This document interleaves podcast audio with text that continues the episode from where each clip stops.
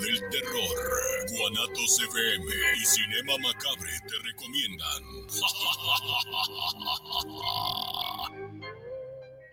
Los comentarios vertidos en este medio de comunicación son de exclusiva responsabilidad de quienes las emiten y no representan necesariamente el pensamiento ni la línea de guanatosfm.net. ¿Te ha sucedido que al conversar con otras personas te escuchas y logras encontrar respuestas en conjunto a inquietudes cotidianas? Converso, un encuentro de voces que generan eco en temas de salud, sexualidad, psicoterapia y educación, de manera integral para el bienestar comunitario.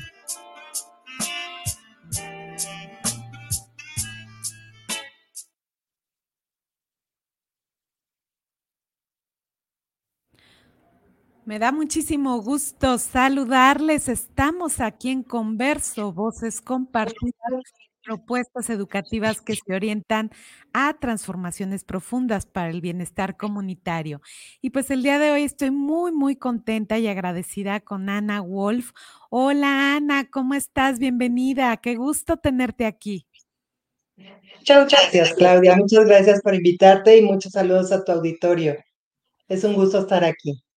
Pues es un gusto que nos acompañes porque pues yo sé de esta gran labor que haces en cuanto al acompañamiento a mujeres víctimas de violencias. Y bueno, hoy vamos a ver acerca de todo este proyecto que realizas. Creo que es muy valioso. Hemos tenido personas que nos han venido a hablar de los diferentes tipos de violencias, de la violencia contra la mujer, pero también creo que es muy valioso el encontrar cuáles son estas alternativas con las que cuentan las mujeres que están viviendo diferentes violencias. Y pues antes de presentarte, quiero compartirte que siempre, siempre comienzo con un verso alusivo al tema tratar y hoy le toca a Elena Díaz Santana que dice, dueña de tus amaneceres. Eras halcón antes de ser pájaro enjaulado, eras luz antes de que la sombra de su mano tu corazón cubriera. Resignación es palabra antigua que no trae rama de olivo en pico de paloma. Es travesía sin agua aceptar la sed. Hacer libre mujer, no temas, extiende tus alas, danza en tu vuelo, deja que música de violines tu pelo mesa y sé el arco iris tu vestimenta. Rompe del miedo las cadenas y que la vida deposite en el renacido cuenco de tus manos solo gotas de miel. Y pues bueno, con esto comenzamos, querida Ana. Quiero presentarte. Ella es licenciada en psicología es maestra en psicología clínica por la UNAM. También tiene diplomado en prácticas narrativas con enfoque en la atención y prevención de violencia de género, en eh, terapia familiar y constelaciones. También es diplomada en hipnoterapia ericksoniana estratégica. Y bueno, ella es actualmente directora del refugio para mujeres víctimas de violencia en el estado de Hidalgo desde el 2017. Entonces, imagínense la experiencia que tiene en todo este trabajo y en toda esta labor, además de brindar pues el acompañamiento y el apoyo, ¿verdad? Psicológico. Entonces, pues primero vamos un poquito a hablar de esta asociación que se llama En Familia Rompamos el Silencio. Platícanos un poco cómo es que surge este proyecto y por qué es importante hablar de este acompañamiento en mujeres víctimas de violencia, Ana. Claro que sí, Claudia, muchas gracias.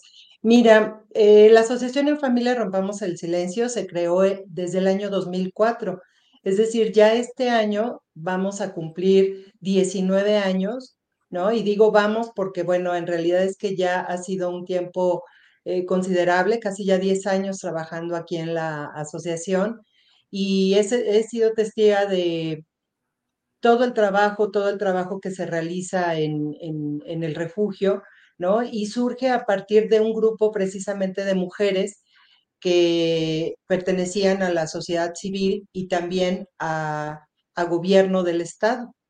Entonces se dieron cuenta que pues esta situación de la violencia cada vez iba incrementando eh, de forma exponencial y que era necesario encontrar un espacio porque el Estado, pues ahora sí que se fue, fue sobrepasando, ¿no?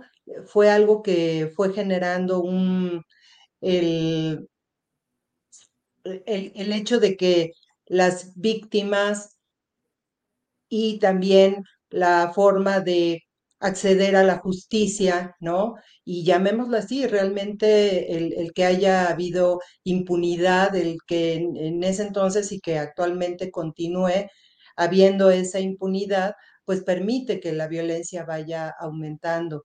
Y entonces se dieron cuenta que era necesario tener un espacio seguro para resguardar a las mujeres, ¿no? Y no únicamente un espacio de resguardo, sino poder trabajar con ellas de una forma integral, de una forma eh, que a ella le ayudaran, que a las mujeres, a sus niñas y sus niños pudieran tener este espacio para poder salvaguardarse, pero también trabajar en, en los efectos tan terribles que tiene la violencia familiar.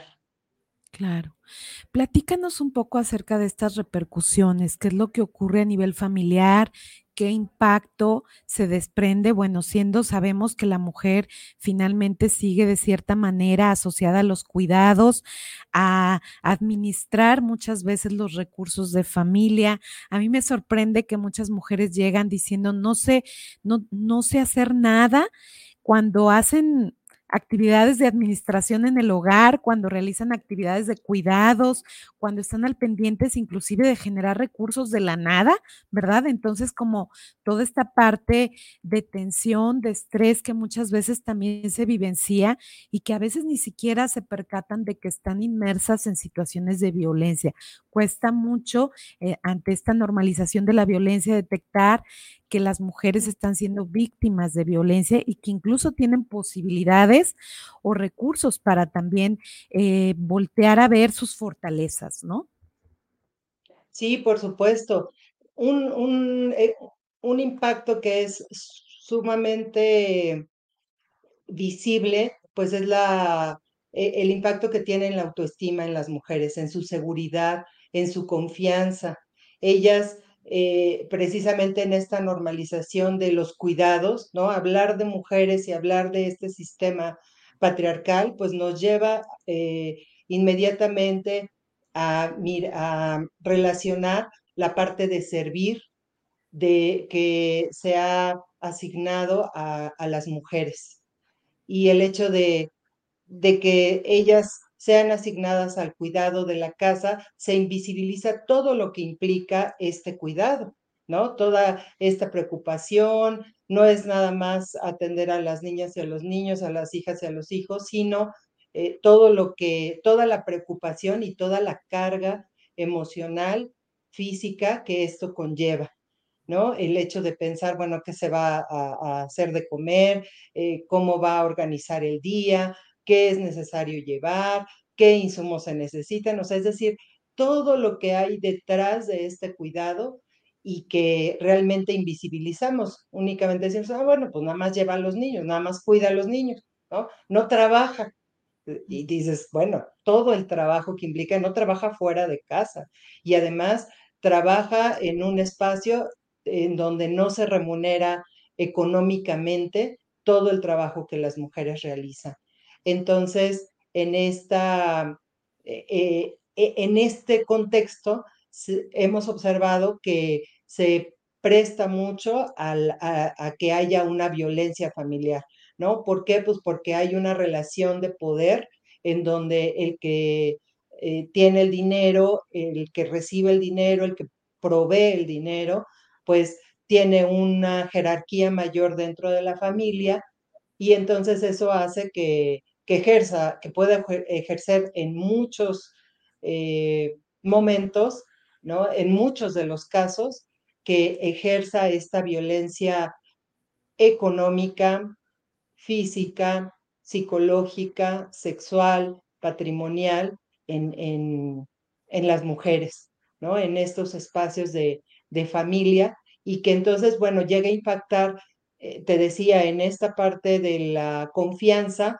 pero también en, eh, justo en esta confianza de poder decir, bueno, ¿qué más puedo hacer? ¿no? Y entonces se cierra este, estas posibilidades, las van alejando de la familia, algo que hemos notado, pues la forma de que eh, va obteniendo un poder sobre la mujer, sobre la pareja, es que las va alejando de la familia, es una forma, y entonces eh, no el no tener redes, pues no permite, las amigas, ¿no? Por ejemplo, que también es, es un factor súper importante para las mujeres, eh, poder socializar todo lo que va pasando en, las, eh, en la casa, ¿no? Todo lo que va sucediendo en casa, todas las preocupaciones, que en un momento ayuda a contener a las mujeres, pero también ayuda a a que puedan decir, ah, bueno, a mí también me pasa esto, oye, ¿qué podríamos hacer? Mira, yo he escuchado esto, mira, yo, yo lo he hecho de esta manera, y entonces eso ayuda a las mujeres. Entonces eso es lo que no permiten que, que, que, que haya. Y, y entonces las mujeres no encuentran una, una posibilidad de salir de esta situación. Entonces los refugios, pues, fueron creados aquí en, aquí en México aproximadamente en la década de los noventas. Todavía no, no existían aquí en, en, en México, ¿no? este, sí existían más o menos como en 1975 se creó el primer refugio, pero bueno, estaba en Europa. Y aquí en México, bueno, ya fue en, en la década de los noventas y pues se creó precisamente con esta necesidad de que eh, la violencia sobrepasaba al Estado no eran eh, suficiente el hecho de tener una sanción, sino que pues el hecho de que era necesario proteger su vida, porque la violencia iba eh, creciendo de forma exponencial. Entonces llegan estos refugios aquí, a, aquí en México y entonces se van creando. A, la fecha, pues hay aproximadamente unos 60 espacios de protección en la República Mexicana. Nosotros pertenecemos a la Red Nacional de Refugios que ah, eh, favorece el, precisamente como el hecho de si hay eh, en cada uno de los estados una situación de, de riesgo, pues pueda ser trasladada la mujer a otro espacio para salvaguardar y en su caso sus niñas y sus niños para salvaguardar la vida ¿no? de la mujer, de las niñas y los niños. Oye, Ana, ¿y cómo, cómo llegan las mujeres a estos refugios? O sea, porque creo que para empezar cuesta mucho trabajo dar el paso de reconocer primero, pues que está siendo víctima de violencia, ella, su familia, ¿no? Y además como esta parte del miedo que muchas veces se genera como inclusive, ¿no? Cuando hablamos hasta de este terrorismo íntimo, de esta violencia psicológica, donde sé que no voy a tener los talentos o no la fuerza para poder este, mantenerme, mantener mi casa, mantener mi persona, y a veces no se piensa ni siquiera en el riesgo de la vida, sino que se está pensando en esta inseguridad eh, que se tiene, eh, inclusive en la manipulación que muchas veces ejerce la persona que es violentadora, ¿no? Eh, frente a, generarle o a reforzarle estas inseguridades, a, a, inclusive infundar terror, no solo miedo, terror de un momento de poderse salir. Entonces, ¿cómo es que se va dando todo este proceso? Sí, claro, eh, Claudia, me parece súper importante tu, tu pregunta, porque fíjate que las mujeres que llegan a, aquí al espacio y a los diferentes espacios, sí han llegado a comentar que no conocían que existían estos espacios, ¿no? Entonces, dentro de la, de la familia, dentro de la casa, el, el, hecho de que la persona, bueno, el, el, agresor, la persona que está ejerciendo violencia, le diga, bueno, ¿quién te va a ayudar? ¿Qué vas a hacer si nunca has trabajado? ¿Qué, ¿Cómo vas a mantener a los hijos? O sea, de todas formas, me necesitas. Entonces, bueno, algo importante es que hay una ley eh, una NOM 046 que se aplica en, a nivel nacional en todas las instancias de la Secretaría de Salud.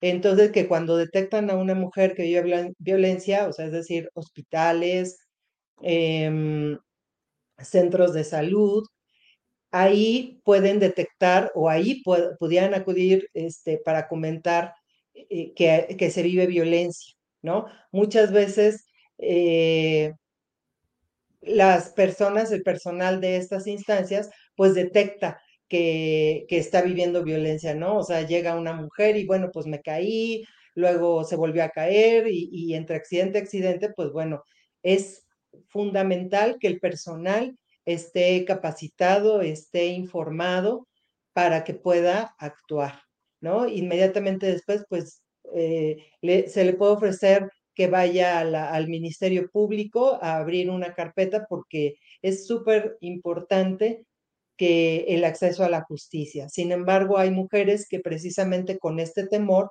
pues no llegan a abrir esta, eh, no quieren abrir alguna carpeta de investigación y sí quiero decirte que el ingreso a refugio no es una condicionante de que ellas tengan que haber abierto alguna carpeta, ¿no? Entonces llegan a un centro de atención externa, pueden, este, cada uno de los refugios tiene un centro de, de atención externa, porque los refugios, eh, nuestra ubicación es confidencial, precisamente porque es un espacio de resguardo eh, confidencial y privado. Eh, entonces, eh, estos centros de atención tenemos una cara externa, por así decirlo, y están los refugios que están salvaguardados por, por, la confidencialidad del, del, de la dirección. Entonces, únicamente llegan a través de este centro de atención externa. ¿no? A este centro de atención externa está relacionados, pueden llegar de los hospitales generales, de la Procuraduría de Protección, de la Procuraduría de Justicia, Seguridad Pública, etcétera. Eh, todas estas instancias em, están relacionadas dentro de cada uno de los estados en donde haya un refugio, pueden llegar a estos, em, pueden llegar a estos centros externos, se aplica una valoración de, de trabajo social, jurídica, médica, psicológica, y entonces se observa si el refugio es una opción para, para las mujeres, sus hijas e hijos. El, los criterios que fundamentalmente tomamos en cuenta, uno, pues es esta, e, esta violencia extrema, que su vida corra riesgo, y eh, que ya esté corriendo un riesgo y que además no tenga una red de apoyo segura. Entonces, teniendo e, en cuenta estas dos eh, consideraciones, es cuando ingresan al espacio, ¿no? Y hay una diferencia muy importante, eh, Claudia, entre un refugio y, por ejemplo, un albergue, ¿no? Un refugio eh, perdón, un albergue, pues tiene, recibe a las personas eh, y salvaguarda su, su integridad, les ofrece un espacio y lo que ofrecemos en los refugios, el trabajo que realizamos en los refugios es a través de un modelo de atención integral. Se tienen cinco áreas especializadas que son las que eh, se trabajamos durante tres meses, que es el tiempo que se tiene establecido, puede ser menos o más, menos porque es un trabajo voluntario. Eh, el hecho de que ingresen las mujeres es de forma voluntaria, precisamente porque el espacio lo que buscamos es restituir estos derechos eh, que se han vulnerado en algún momento. Entonces, bueno, no pueden estar, no podemos eh, em, tener a una mujer en contra de su voluntad. Claro. Eh, se tienen que buscar estrategias si es que ella en algún momento no quisiera. Y a veces están más de los tres meses cuando algún proceso jurídico, médico eh, o de redes de apoyo eh, requieren pues que ellos, ellas y ellos permanezcan más tiempo aquí en el espacio. En relación, en relación a estas áreas que comentas, que son cinco áreas en las que trabajan, ¿nos podrías platicar un poco de cada una de ellas y cómo se da el abordaje? Claro que sí. Mira, son la primera área en donde las mujeres, el primer contacto es el área de trabajo social. El área de trabajo social precisamente acude a este centro de atención externa para poder eh, hablar con, con, la mujer, eh, comentarle qué es lo que son los refugios, cuál es el trabajo que se pudiera realizar y si está de acuerdo en, en, en, acceder al, al, espacio.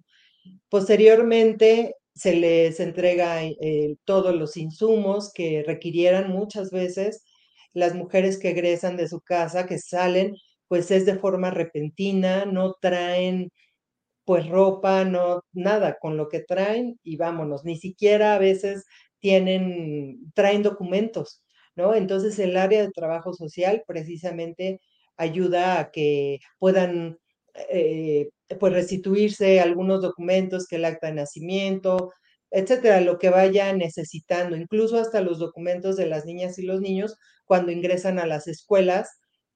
Em, eh, bueno, más bien de la escuela de donde vienen, hablan y ya se ve para que puedan entrar a otro, a otro espacio, ¿no? Eh, escolar. También está el área médica, que precisamente aplicando esta norma 046 se realizan todas estas pruebas para poder saber cómo está de una forma integral y médica eh, la mujer, las niñas y los niños. O sea, si hay algún tratamiento que han dejado de tomar, si tienen algún padecimiento, eh, si hay alguna condición que requiriera un, un, un, tratamiento, pero se le aplican así por, por rutina estudios de Papa Nicolau, eh, se desparasitan, eh, este estudio de detección de enfermedades de transmisión sexual, del VIH, para poder saber cómo está, en qué condiciones está la mujer y si requiere un, un tratamiento. Al igual de las niñas y los niños, toda eh, la cuestión de, de, su boquita, porque muchas veces, más en los niños, es donde se observa que hay un deterioro importante en, sus dientitos. Y el, eh, vamos a, estas son dos áreas, luego viene el área de psicología, que tenemos el área de psicología de adultas y el área de psicología infantil. El área de psicología de adultas, bueno, pues se atiende a las mujeres dos veces por semana, se les da atención eh, grupal y llevan este protocolo de atención en donde se aplican pruebas, tienen un plan de actuación, se trabaja y se realiza un, eh, un cierre. Y eh, viene el área educativa también, que eh, tenemos un programa que se llama de inserción laboral. Ahorita que justo comentabas de cómo las mujeres de repente en, en, casa, algunas parejas, pues les prohíben, ¿no? trabajar. Entonces, el 90, 95% de las mujeres que ingresan al espacio no eh, han trabajado, nunca han estado en el espacio laboral eh, remunerado. Entonces, eh, en este programa detectamos habilidades, el área está conformada por una pedagoga y una poricultista, y entonces detectan todas las habilidades que pudieran reconocer las mujeres en ellas que al principio pues resulta difícil. Sin embargo, eh, van entrando algunos talleres durante este tiempo para poder identificar cuáles son sus habilidades. Actualmente en el espacio, pues se les da talleres como eh, arteterapia, eh, se les da talleres como reparación de electrodomésticos, el, de mm, reparación de prendas de vestir, ofimática, que tiene que ver con este trabajo de oficina y el manejar las computadoras, eh, divertibaile, o sea, es decir, son una serie de talleres diversos que, y no encasillados a, únicamente a esta labor eh, de las mujeres, ¿no?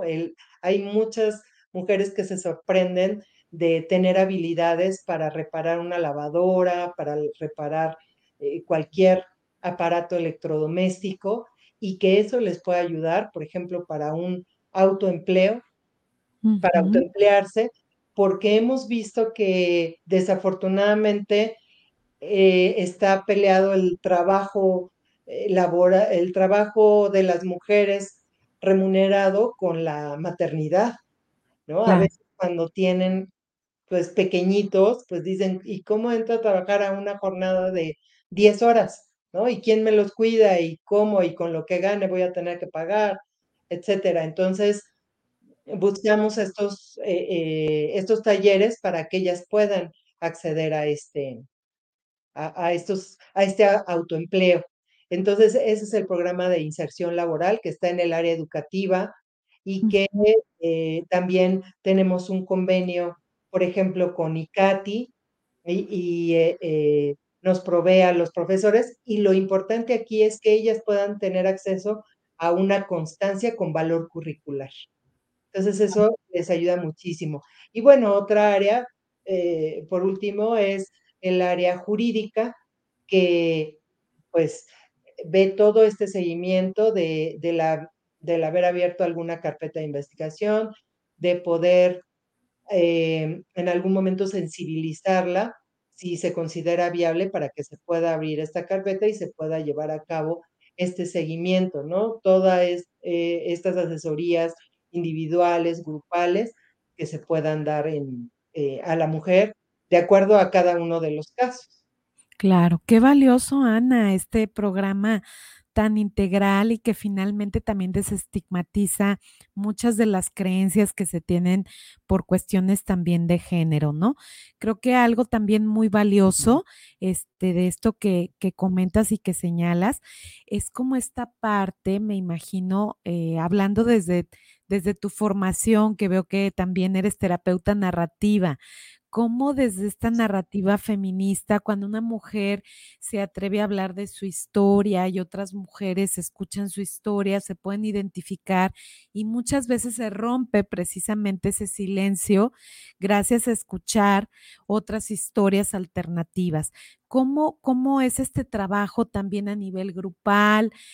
Cómo se van identificando mujeres con otras mujeres y inclusive me gustaría un poco ir más allá en esta parte de la que hablas que es un trabajo voluntario. Me imagino que muchas de las personas que están de forma voluntaria quizá también traigan sus propias historias y que es una forma también como de sanar estas violencias de las cuales también han sido víctimas. Pero bueno, te dejo hablar al respecto para que nos puedas compartir. Gracias. Mira, sí hay eh, el, personal que trabaja, eh, ah, sí hay voluntarias, pero el personal que trabajamos en el, en, el espacio es personal que se ha ido especializando a lo largo de los años, ¿no? O sea, no hay una carrera especializada en refugios, ¿no? Una trabajadora social, una psicóloga, la abogada, etcétera. Entonces, sí hay un, sí es un trabajo eh, remunerado, ¿no? Eh, recibimos recurso de, eh, la federación, un recurso federal a través de la CONAVIN y que muchas veces sí resulta, ha resultado insuficiente porque no cubre los 12 meses del año, pero bueno, es el recurso que se recibe para poder atender a estos refugios y que los refugios realmente funcionen y den esta atención al, eh, de forma colaborativa con el Estado, ¿no? Colaboremos con el Estado. Hay refugios que son de gobierno y hay refugios que son de la sociedad civil. Entonces, en esta, eh, eh, el, el, de En Familia Rompamos el Silencio es un refugio de la, de la asociación civil y entonces el, el trabajo que realizamos con las mujeres es, es fundamental. O sea, eh, siempre decimos que cuando ingresan a un refugio, cuando una mujer decide romper el silencio, cuando una mujer decide dar este paso, es, es, es fundamental. O sea, es una mujer muy, muy valiente porque es romper con todo, ¿no? Eh, ahorita peleamos mucho de repente con los MPs para poder decirles, bueno, ¿y por qué tiene que salirse la mujer, sus niñas y sus niños? ¿Y por qué no se ejerce la ley con los que están ejerciendo la violencia, ¿no? Ellos son los que están provocando que haya una, ruptura dentro de esta casa y además eh, no es como muchas veces los casos que hemos visto pues no es una violencia de un año o de dos, sino pues se van dando oportunidades pues de acuerdo a este eh, sistema eh, aprendido de creencias y en donde las mujeres pues realmente asumen la responsabilidad de que ese matrimonio, de que esa familia, de que esa casa, pues depende de ella, ¿no? O sea, si ella aguanta, si ella se queda, pues bueno, este, o, o que es su cruz, ¿no? Las mismas familias van fomentando de, no, pues tú lo elegiste y es tu cruz y es lo que nos toca vivir a todas, ¿no? Pero el hecho de que las mujeres puedan eh, en, en esta parte feminista, en donde también nosotras nos vamos formando y vamos descubriendo, ¿no? Este, este feminismo que, que lo que nos dice es libertad, ¿no? El, el feminismo es como decir, libérate de todos estos, eh, eh, de todos estos mandatos y de todo este sistema patriarcal y estereotipos para poder acceder a otras, a, a otra vida, a una vida libre de violencia, a una vida tranquila, a, a regresar a ti, a recordar quién eres. Y, y, entonces ese es el trabajo que realizamos en el, en el refugio, ¿no? El hecho de que las mujeres puedan reflexionar acerca de, bueno, cómo, cómo establece sus vínculos, cómo eh, establece la relación, porque además pues se va aprendiendo, ¿no? Es decir, no sé eh, si has visto esa eh, infografía, ¿no? Donde está, bueno, el, el, papá agreda a la mamá, la mamá a los hijos, los hijos, a, ¿no? Y entonces, claro que se va preservando, ¿no? Se va preservando esta, estas conductas y el trabajar, por ejemplo, con las niñas y los niños es, es, es increíble porque ellos tienen una resiliencia verdaderamente eh, maravillosa de repente ellos ya dicen, no, sí, yo ya, yo ya entendí que, que no debo de cuidar, por ejemplo, ¿no? No, no debo de cuidar a mi hermano, sino yo tengo que, e, es mi momento de jugar, es mi momento de estudiar, es mi momento, ¿no? Y de repente a las mamás les cuesta trabajo comprender esta parte.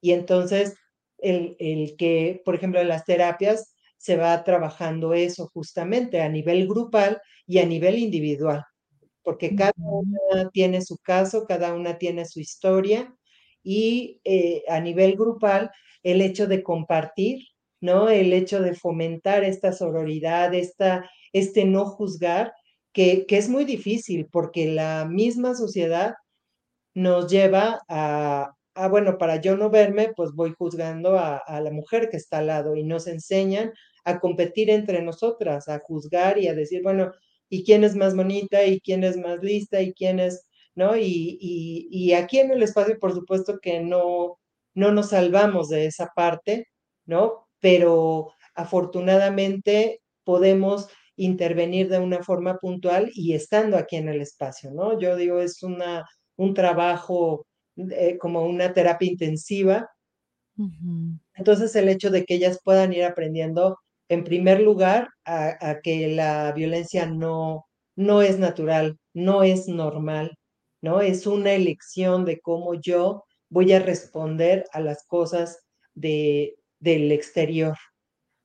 Y, y, que no es algo, eh, que es algo aprendido y como es algo aprendido, pues se puede desaprender.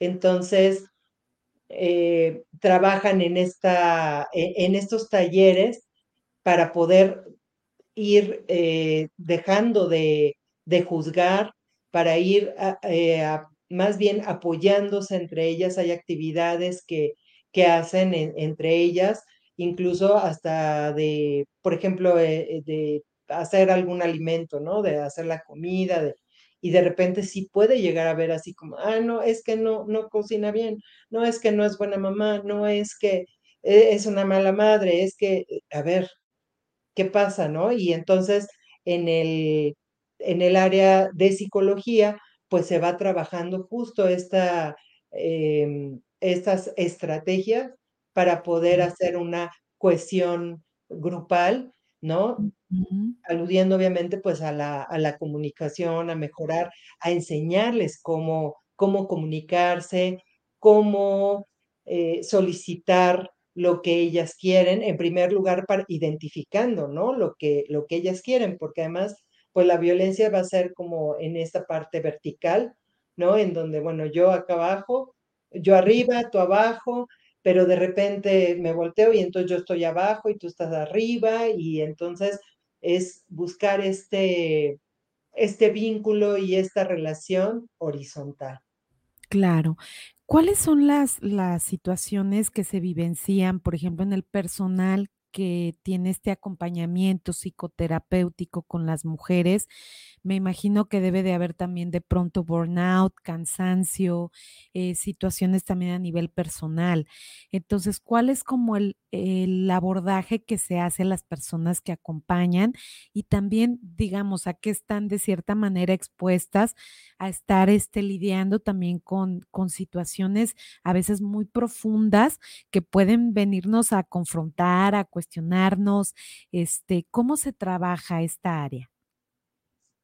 Sí, eso es, bueno, muy, muy importante, muy importante, Claudia. Este, te agradezco que, que menciones esta parte porque, claro, el, el burnout, ¿no? Este cansancio por, por empatía que le llaman, es, eh, es, es algo que se presenta en, en nuestro trabajo, en las personas que trabajamos con población vulnerable, ¿no? Porque los casos que llegan, pues son muy, muy cada vez son más difíciles, cada vez son más complejos, ¿no? Eh, no nada más es la, la, violencia familiar, sino el abuso sexual, sino eh, el, eh, el hecho de que haya algún intento de feminicidio, etcétera. O sea, son de verdad muy, muy, muy fuertes estos casos.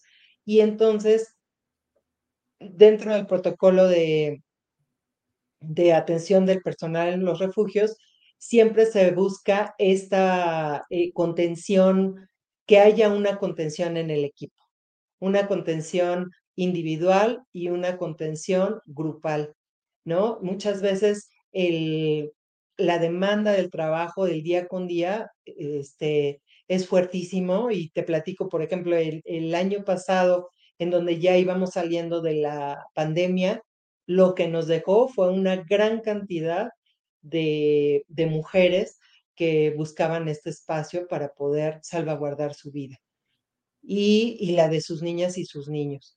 Por todo este, este abuso sexual, este abuso físico que, que se presentó durante esta, y psicológico obviamente, pero que se presentó durante el tiempo de la pandemia. Entonces, el, el, estar recibiendo a las mujeres y también el haber trabajado en pandemia, ¿no? O sea, es decir, el personal del refugio en donde dijeron, ¿sabes qué? Este, todas se van a casa, el personal del refugio, bueno, pues continuamos trabajando.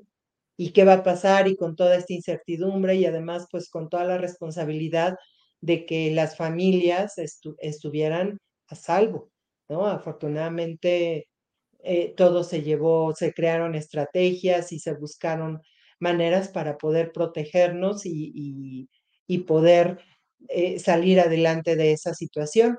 Entonces, bueno, pues sí, siempre estamos buscando eh, espacios de, de, contención, de autocuidado. Estamos como en este punto de, a ver, vamos cada jueves tenemos una reunión en equipo, por ejemplo, y entonces ahí, además de que hablamos de los, de, de cada uno de los casos para poder eh, ir interviniendo. También tenemos este espacio para poder hablar sobre nosotras, para poder decir a ver cómo estamos, ¿no? Cómo vamos. Y este y también tenemos esta profesionalización que también la parte teórica científica nos ayuda también a ubicarnos, ¿no? En, ahora eh, teníamos un taller eh, eh, justo con la asociación Yo Te Creo y y, veíamos esta resiliencia vicaria que nos decía, ¿no? O sea, ¿cuál es la resiliencia vicaria? Aquella que identificamos de cada uno de los casos que atendemos y que nos reporta algo, nos reporta algo, eh, de, alguna satisfacción, algo que logramos con esa familia, algún cambio que, que pudimos eh, aportar hacia esa familia, hacia las niñas y los niños, y que eso es alimento, ¿no? Y, que se vuelve esta eh, parte de, la, de las relaciones sanas en donde pues es muy importante dar y también pues recibir, ¿no? Entonces, si buscamos estos espacios, eh, los tiempos de descanso, este, la contención grupal, la contención individual, el hecho de, tener algún, este, algunos talleres. Eh, de hecho, el, taller que, que, vamos a recibir de, mujer plena, mm. que va a ayudar muchísimo al, personal. Todas están muy contentas. Ay, qué emoción. sí, vamos a estar ahí presentes en Pachuca contigo, con tu personal, para poder también trabajar este taller hermoso de mujer plena, que es esta es este devolvernos la mirada, ¿no? Hacia nuestro ser mujer, nuestra niña adolescente, este, nuestra mujer actual, cómo, cómo podemos también restaurar a veces nuestra propia imagen corporal que también se va modificando con las percepciones que tenemos y muchas veces este pues tú sabes, ¿no? La cultura nos hace tener estereotipos en el exterior, nos genera presión en torno a cómo deberíamos de, de ser, de comportarnos, de actuar y dejamos de escuchar nuestra propia voz, ¿no? Entonces es un taller que también devuelve la voz, la mirada, y sobre todo como el encontrar dentro de nuestra historia de vida y de, dentro de esos laberintos, como le llama Fina Sanz, encontrar también nuestros aliados. Entonces, me da mucho gusto poder contribuir con, con ustedes, con esta asociación que, que finalmente tiene tanto, tanto por hacer y tanto por seguir apoyando a mujeres y a niños y niñas en estas condiciones eh, de violencias y que como señalas la pandemia dejó muchos rezagos, este, muchas situaciones también de, pues de, que necesitamos la contención. Estamos viendo actualmente mujeres con problemas fuertes de ansiedad, de depresión, de cansancio crónico, que todavía están como secuelas de todo esto que se vivió durante la pandemia, ¿verdad? Entonces creo que es muy importante no dejar de lado estos aspectos de la salud mental. Y un poquito mi, siguiente pregunta va en torno a ello. Cuando nosotros recibimos, este, nosotras en algún proceso terapéutico, personas que están viviendo violencias, ¿cuáles son como los pasos que también sería interesante que nosotros siguiéramos, cuáles son nuestras alternativas para poder seguir este, también respaldando sin intimidar muchas veces o revictimizar también a las personas a que eh, eh, vayan y, forzosamente hagan una denuncia, o sea, ¿cómo, cómo damos como ese paso y cuáles son las alternativas que tenemos. Sí, claro que sí. Mira, hay algunos centros Em, e instancias públicas, ¿no? Instancias es buscar las instancias de las mujeres, buscar los centros de justicia, buscar eh, a, través también de las organizaciones de sociedad civil, por ejemplo, la Red Nacional de Refugios, que tiene, tú buscas en la página así como tal, y aparece eh, eh, los teléfonos, aparece la forma en cómo pueden acceder, ¿no? al, a, la ayuda, ¿no? Y, y, de esta manera pueden las mujeres pues llegar a ese, a, ese, este, a ese punto, ¿no? A veces sí en los centros de justicia y en estas instancias públicas, eh, pues de alguna manera como que obligan a que las mujeres abran una carpeta de investigación. Sin embargo, el acercarse a organizaciones de la sociedad civil puede, eh, pues ahora sí que eximir en ese sentido. Nosotros no, no pedimos que, no es un requisito para poder ayudar y este, recibir a las mujeres que requieren el espacio, ¿no? No es necesario que, que abran una carpeta y entonces, este, y, y ellas pueden, bueno, en la consulta, por ejemplo, si alguien detecta o si estás platicando y detectas que hay alguna situación de violencia, pues sí, eh, instala a que, em, a que vaya a uno de estos centros, ¿no? Este, o que hable por teléfono para poder acceder a ellos, ¿no? O sea, puede ser en, en cualquier estado donde nos estén escuchando ahorita tus, tus este, radioescuchas. Claro. Nos preguntan aquí que si en cada estado de la República existe al menos algún refugio. No, no en todos los estados de la República hay refugios, desafortunadamente. Y, y, digo desafortunadamente, o sea, más bien no tendría por qué haber refugios, pero bueno, de acuerdo a la necesidad, pues bueno, qué bueno que existimos, ¿no? Pero no hay, no hay eh, en todos los estados, habría que ver en, en dónde se encuentra y acudir al, al, al más cercano, ¿no? Esta persona es de aquí de Jalisco, bueno, yo estoy acá en Jalisco, este, y ¿en Jalisco existe el refugio? Sí hay, sí, sí hay refugio ahí en, en el, en el estado de Jalisco. Hay, hay un refugio, me parece que es gubernamental y, de ahí este, pueden eh, canalizar, ¿no? Ok, perfecto. Oye, Ana, y bueno, un poquito como en este, en esta misma línea, ¿Cuál es la labor como de prevención? O sea, entiendo que esta es una cuestión de solución ante una problemática este, de violencias, pero ¿cuál sería como la labor? ¿Ustedes hacen labor preventiva? Eh, ¿Hay algunas instancias con la o alianzas con algunas otras asociaciones donde también se trabaje, por ejemplo, con las violencias, este, en las masculinidades? ¿Qué es lo que, qué es lo que ustedes eh, colaboran, pues, de cierta manera para poder tener como una visión integral? Sí, mira, es eh, en la parte de los refugios es eh, complicada de repente esta atención preventiva como tal, pero eh, ¿por qué? Porque la atención que se hace en los refugios ya es de tercer nivel, ¿no? O sea, ya todo el impacto, todo lo que generó la violencia es lo que vienen y, podemos trabajar. Aunque eh, siempre hemos pensado que en las niñas y los niños es donde vemos esta parte preventiva, ¿no? Donde ellos puedan, eh, con lo que aprendan en estos espacios, puedan acceder a una eh, forma de relacionarse de una forma diferente, a que puedan romper estos estereotipos de género, a que puedan eh, buscar encontrarse a sí mismos, ¿no? O sea, a sí mismas y a sí mismos. O sea, hablo en, en, esta cuestión en donde tanto a niñas como a niños, este sistema patriarcal obliga a estar en el afuera, ¿no? De, de, distinta manera, pero al final es estar afuera, o sea, los, los hombres en esta cuestión de, de, ponerse en riesgo, de estar comprobando que pues son, son hombres, ¿no? Son fuertes, son, y, es estar en el afuera, no, no identificando sus emociones.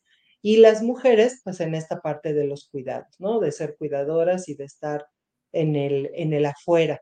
Entonces, es muy importante poder identificar eh, y valorar lo importante que es el, el, encontrarnos a nosotros mismos, el reflexionar, el ser crítico de nuestras eh, de nuestros actuares, ¿no? De nuestros sentires para poder actuar. Y, y entonces en, en, esta parte preventiva a, eh, trabajamos con las niñas y los niños, ¿no? Que ellos puedan generar otro tipo de situaciones. Y también eh, vamos de repente, nos llegan a invitar, al, apenas acudimos a una escuela, a un municipio, uh -huh. eh, a Tlahuelilpan, una regidora nos hizo favor de, de, invitarnos.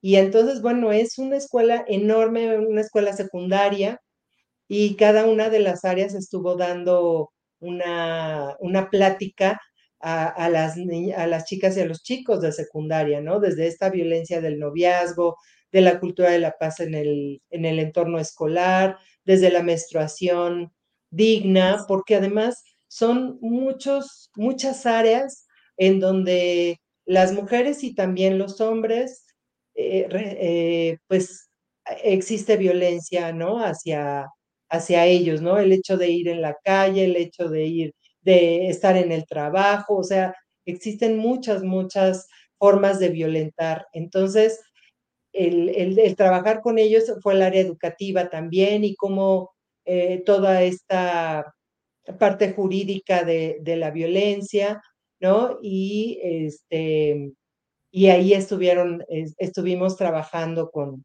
con ellos, ¿no? Eh, tenemos una página también y, y, tenemos redes, entonces ahí también, eh, pues, subimos infografías, subimos información para poder hacer estas, eh, pues, dar información precisamente para que las personas sepan de qué manera pueden prevenir esta violencia o si o poder identificar si están viviendo violencia. Y también, bueno, pues todos los factores que pueden influir para que para que alguien viva violencia, ¿no? Y que tiene que ver que más bien con sí tiene que ver con conductas que la misma sociedad va, va provocando, ¿no? Va fomentando el hecho de decir, no, bueno, sí, cuida a los otros, es que eh, eh, casi casi no te mires a ti misma, sino pues ve a, a, los demás, ¿no? Entonces, de esta manera es como, como vamos trabajando.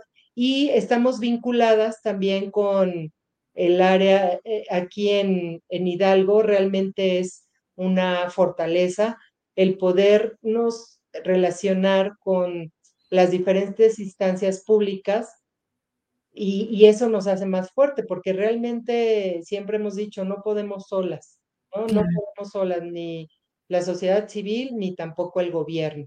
Entonces, la, la, e, el hecho de, de poder contactarnos con la Secretaría de Salud, con Seguridad Pública, nos permite el, darles una eh, atención más eficaz, más eficiente a las mujeres que ingresan al espacio, ¿no? Y, muchas veces eh, vamos a reuniones también, pues, para poder crear estrategias que, que abonen a este, a este grave problema de, de salud pública, pero también de seguridad pública, ¿no? Entonces, la Secretaría del Trabajo, el Instituto de Alguense de las Mujeres, el Centro de Justicia, Ciudad de las Mujeres, etcétera, con todas estas instancias que, que atienden de primer contacto a las mujeres y a las niñas y a los niños. Pero sí, realmente eh, eh, a veces también eh, nosotras sugerimos que es totalmente necesario capacitar a los, a, los ministerios públicos en perspectiva de género y derechos humanos, ¿no? Porque realmente todavía, o sea, estamos a qué alturas de, de, de todos los avances tecnológicos de la ciencia, de, de la antropología y, y, esta parte de la violencia, eh, ha sido muy, muy difícil poder, poder eh, trabajarla y poder llegar a un punto de, de erradicar, ¿no? Claro. Por supuesto. Ana, pues qué valiosas aportaciones. Te agradezco tu presencia en este programa, en Converso. Y bueno, nos mandan saludos desde la Ciudad de México, también Francisco Velasco desde Tlaquepaque, Vicky Reyes, Francisco Mariscal. También es muy valioso eh, las aportaciones que hacemos. Por ejemplo, nos ven en Phoenix, en Los Ángeles, en Latinoamérica, en Perú este, en Bolivia, que nos han mandado también mensajes de saludos que les sirve mucho el escuchar esto que nos acabas de compartir, ¿no? Eh, y que creo que, como bien señalas, todavía tenemos una labor importante que hacer preventiva. Quisiera cerrar el programa con alguna conclusión que puedas darnos así muy breve, ya estamos a punto de cerrar, eh, pero sobre todo también que nos dejes tu página. Claro que sí, claro que sí. Mira, la página de Familia Rompamos el Silencio es www, así junto en familia rompamos el silencio.org. Y también en las redes estamos como EFRS, en familia rompamos el silencio AC. Estamos en Twitter como en Faros y Vamos. Y bueno, a mí me gustaría cerrar en primer lugar agradeciendo el espacio para que precisamente las personas, las mujeres que que estén necesitando en este momento una, una ayuda, sepan que existe este tipo de, organizaciones, que eh, existe este tipo de trabajo que, que puede ayudarlas y que puede ayudarlas a romper ese, ese círculo de, de violencia en la que puedan estar. Y que las invito a que cada una de las mujeres que nos está escuchando y, eh, y también de los hombres eh, que puedan eh, trabajar en sí mismos, que podamos contactarnos con nosotros mismos, que sepamos que nuestra mejor decisión va a ser conforme a lo que nosotras vayamos sintiendo, ¿no? Vayamos pensando lo que nos haga sentir mal, pues quiere decir que no es por ahí. Claro. Pues muchísimas gracias, Ana, y bueno, nos veremos el 2 y 4 de agosto estaremos ahí contigo, querida Ana. Gracias a quien participa en los talleres de Mujer Plena, que bueno, ahora serán dos próximos en Guadalajara, porque gracias también a que participas en ellos, podemos también regalar talleres para personas que tengan esta también eh, necesidad y que creo que es muy valioso el que, el que podamos aportar con todas las mujeres en todos los lugares este, en donde nos movemos para poder tener esto. Les agradezco mucho cada jueves su seguimiento en Converso. Tenemos un apoyo importante. El Instituto Nacional de Antropología e Historia solicita apoyo para Javier Lizárraga investigador de su Dirección de Antropología Física, quien requiere donadores de sangre de cualquier tipo. Por favor, se encuentra en el Hospital Español, ubicado en Avenida Ejército Nacional Mexicano, 613, Colonia Granada, en la Miguel Hidalgo, en Ciudad de México. Si necesitas eh, hablar para ver qué es lo que se requiere, pues recuerda que es el Hospital Español y agradecemos su colaboración, por favor, para nuestro querido maestro Javier, eh, que está hospitalizado y bueno, hacemos esta labor también y este llamado a su apoyo. Y pues les agradezco como cada jueves, siempre acompañándonos en converso con temas valiosos, e interesantes, que aportan en temática de sexualidad, psicoterapia, educación y salud. Y gracias, Ana, de verdad, por toda esta labor titánica que haces. Te mando un abrazo, te lo voy a dar de forma personal pronto. Me encanta verte con tus mariposas detrás en color morado en tu escenario y sobre todo con, con tu calidez que tienes eh, y con todo lo que has de verdad aportado para las mujeres y, y también la asociación. Yo sé que son eh, varias mujeres que están trabajando en este sentido. Le agradezco a Ingrid Guerrero también el contacto contigo, esta conexión, este puente para poder llevar mujer plena allá también a las personas que acompañan a otras mujeres en situaciones de violencias. Muchísimas gracias. Gracias a nuestra familia guanatosfm.net que siempre está pendiente de todo el trabajo, el respaldo que se hace en esta labor de difusión de la educación integral de la sexualidad. Y si no viste este programa y te lo perdiste, vuélvelo a ver en el canal de YouTube Claudia Hernández Madrigal. Nos vemos muy pronto en otro converso. Gracias, Ana. Un abrazo.